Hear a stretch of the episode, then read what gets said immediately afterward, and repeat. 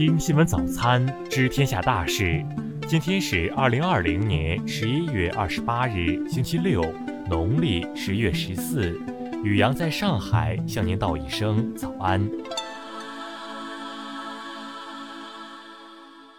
先来关注头条新闻：韩国国防部二十七日将向兴州郡萨德基地运输施工设备等物资，引起当地居民强烈抗议。报道称，大约七十名当地居民和反对人士聚集在一座桥上，阻止卡车车队向兴州郡萨德基地运输设备材料。从二十七日中午开始，约六百多名韩国防暴警察开始试图驱散大桥上示威者，但驱散行动因一名抗议人士爬上附近悬崖示威而停止。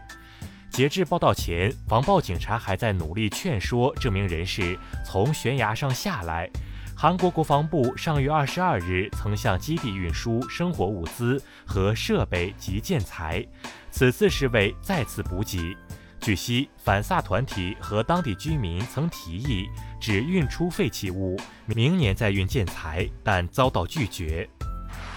再来关注国内新闻。二十七日，钟南山在深圳参会时表示，冷链运输中的新冠病毒传播还有很多疑问待解，还指出目前发现新冠与流感共同感染病例，提醒大家做好防护。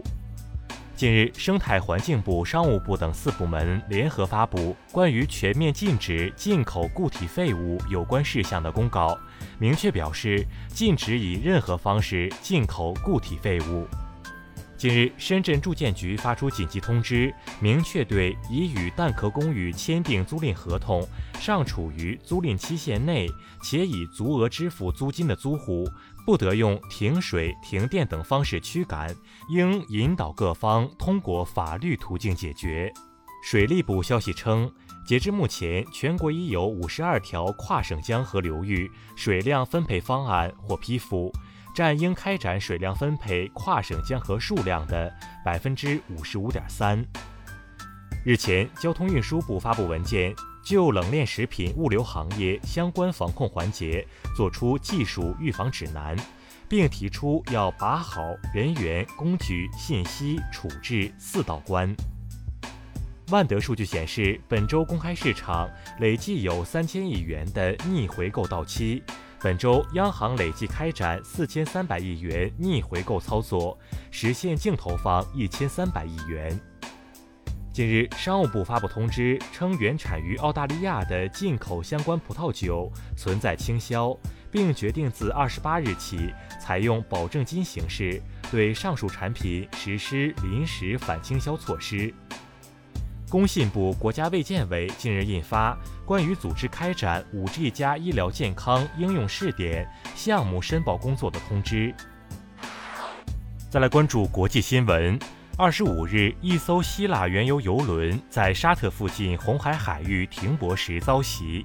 据希腊海运和岛屿政策部初步报告显示，油轮船长以及其他船员已脱离危险。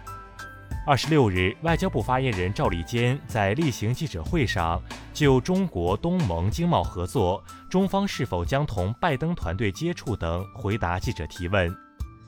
美国国防政策委员会几位知名度较高的成员于当地时间二十六日被特朗普政府撤职，此次清洗运动也包括美国前国务卿基辛格在内。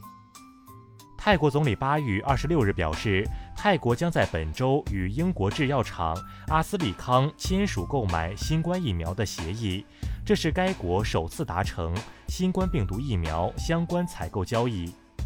俄海军二二三五零型护卫舰首舰戈尔什科夫海军元帅号二十六日在白海海域发射锆石导弹。该导弹在飞行四百五十公里后，成功击中位于巴伦支海的目标，飞行速度超过八马赫。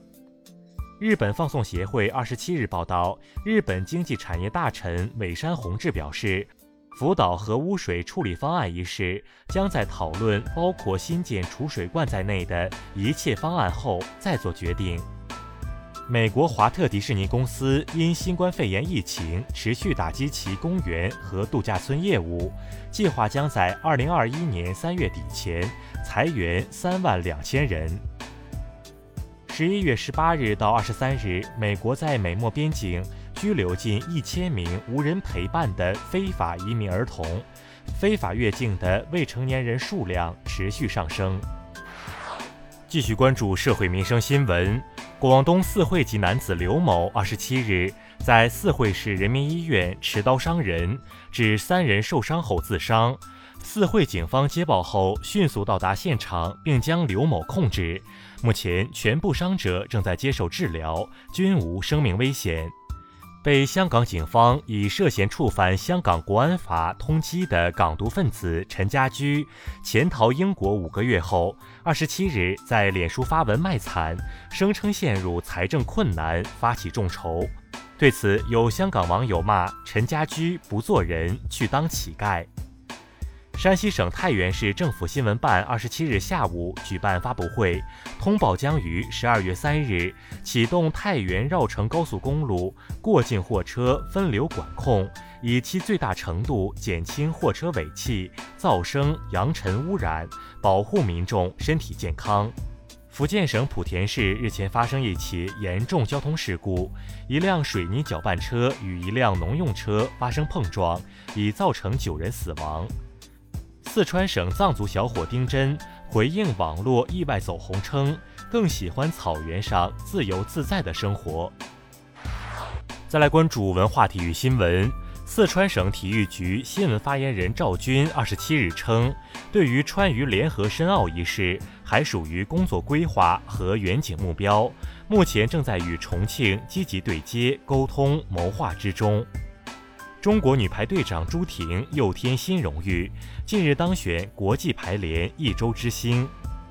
近日，文化和旅游部、国家文物局联合印发了《长城保护总体规划》，研究确定了包含秦汉长城、明长城主线等共计八十三段第一批国家级长城重点点段名单。